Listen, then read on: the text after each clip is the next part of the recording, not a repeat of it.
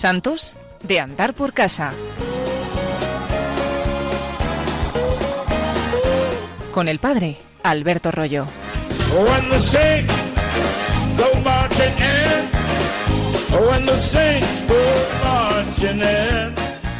Hoy vamos a hablar de dos santas muy diferentes, pero unidas entre sí, por lo que os voy a contar.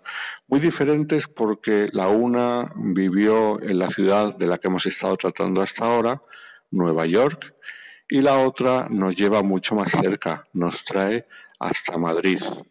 Y a la vez muy similares, porque las dos sufrieron aquello que dijo el Señor en el Evangelio, todos os despreciarán por mi nombre.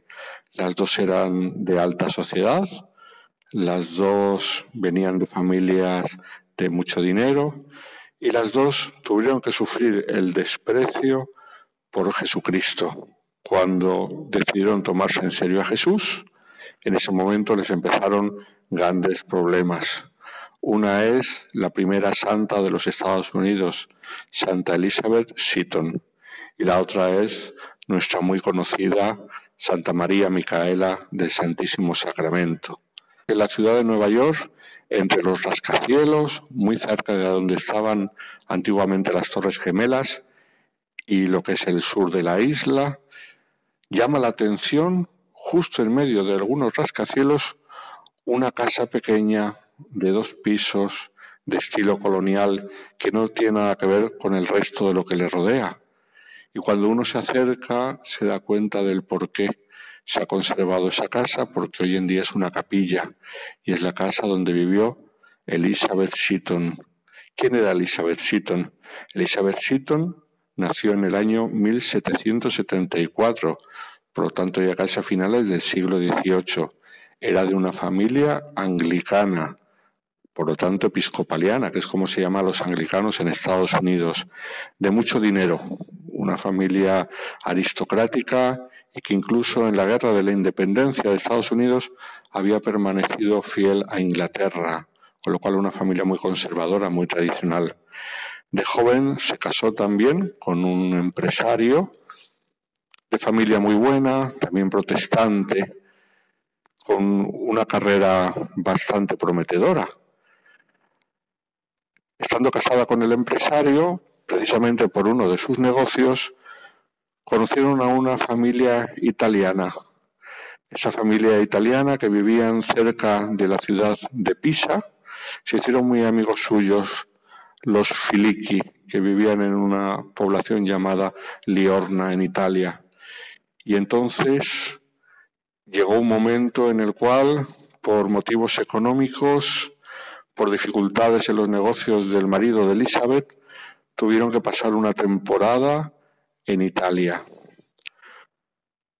Cuando iban a salir hacia Italia hubo una epidemia de peste en Nueva York y él, el marido, ya embarcó estando contagiado.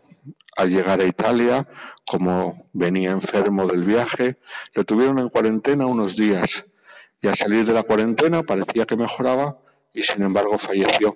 Con 29 años se quedó Elizabeth viuda en Italia sin tener a quien acudir, sino solamente a esta familia de amigos, los Filiki.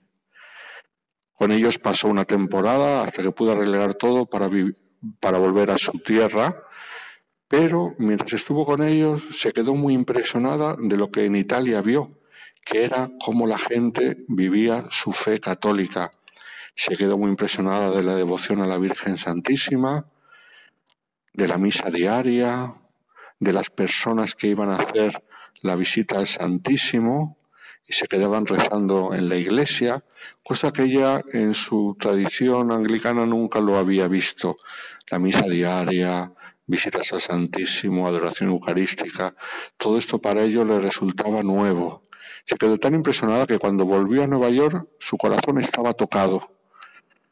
Empezó a frecuentar la iglesia todavía sin convertirse como se había quedado viuda y los negocios de su marido no habían ido bien al final, pues para poder vivir abrió en su casa, donde hoy en día está esta capilla que hemos dicho antes, una pequeña escuela para niños y sus hijos mayores le ayudaban en la escuela dando clase. La escuela iba bien hasta que ella en un momento determinado decide hacerse católica. Cuando decide hacerse católica y cuando se bautiza, le empiezan todos los males.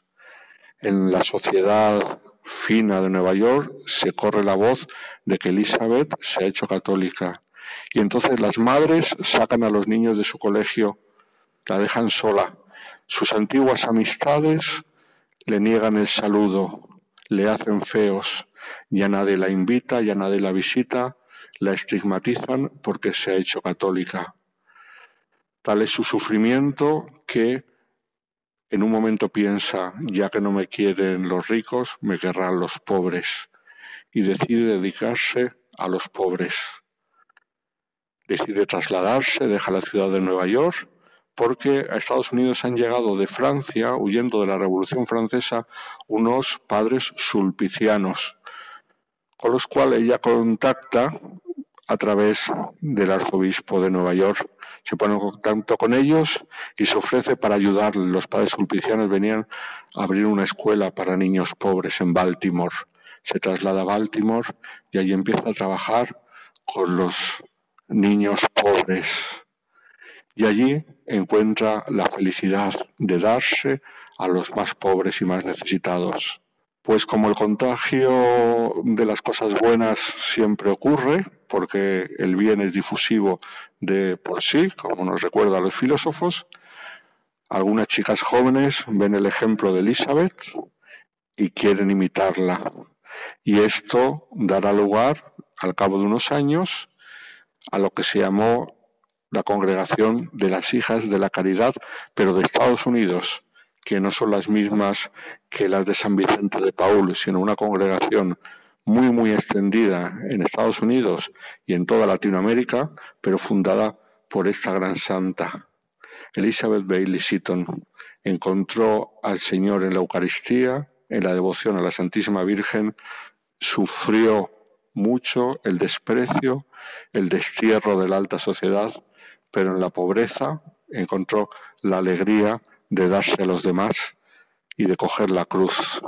Falleció en el año 1821 y pocos años antes, en 1809, muy lejos de allí, en la ciudad de Madrid, nacía Micaela Desmesier y López de Di Castillo, que en el 1 de enero de 1809 y fue bautizada en un lugar tan castizo como la parroquia de San José, que todos conocemos, en Madrid, muy cerca de la plaza de Cibeles. De familia noble, era hija con tenía ocho hermanos y recibió una esmerada educación. Lo que pasa es que muy jovencita murió su madre y ella se quedó a cargo de su hermano. Desde joven, por la educación que había recibido, tuvo mucha devoción al Santísimo Sacramento y tuvo también una grandísima conciencia social. Entonces ocurrió que el hermano, mm, al cual mm, ella había sido confiada, le nombran embajador en París y después en Bruselas. No olvidemos que era de una familia de alta clase social de España y que mm, tenía mucho que ver con, con la monarquía de aquella época. Micaela tiene que acompañar a su hermano primero a París y luego a Bruselas.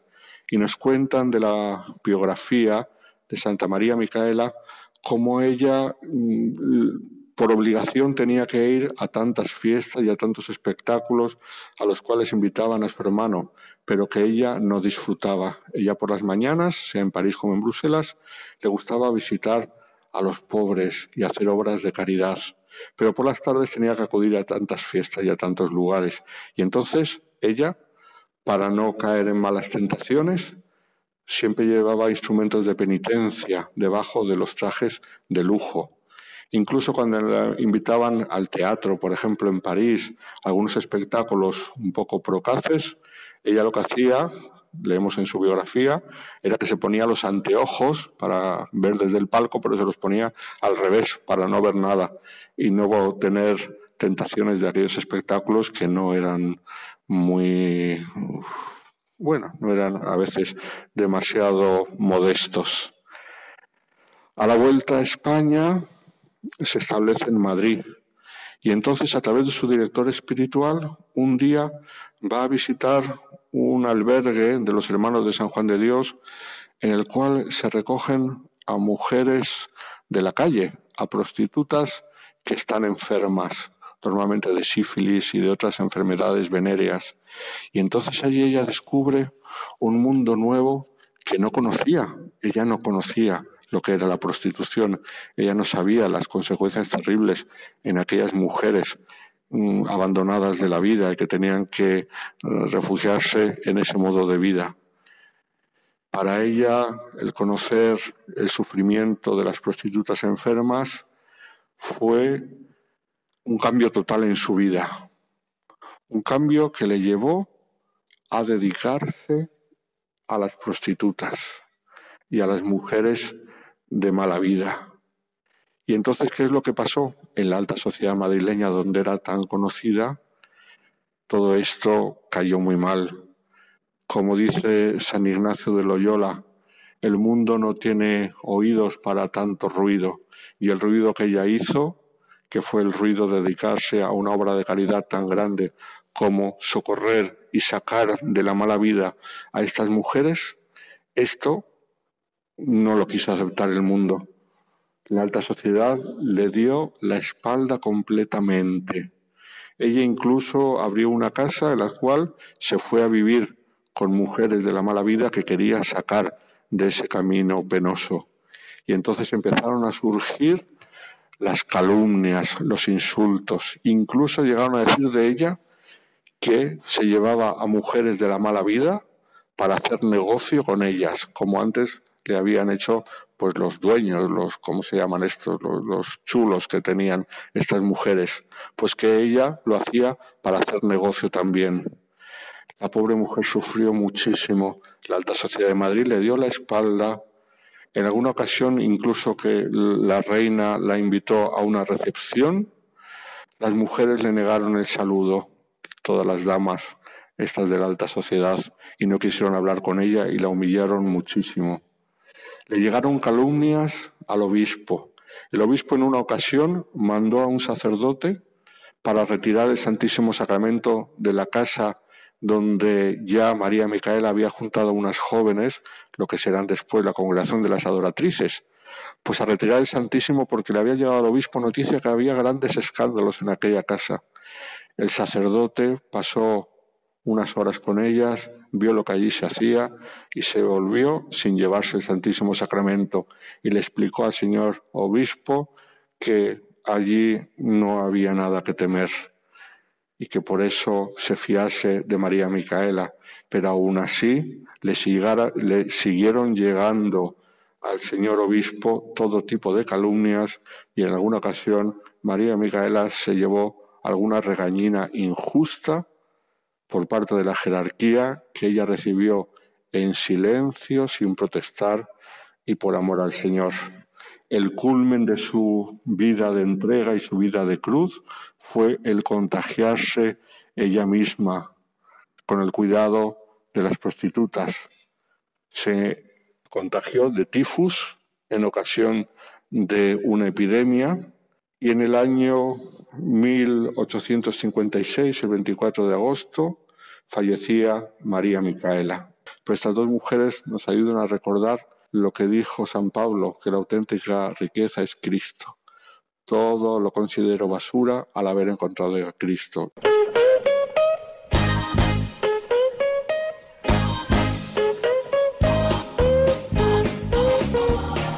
Santos de andar por casa. Con el padre Alberto Rollo.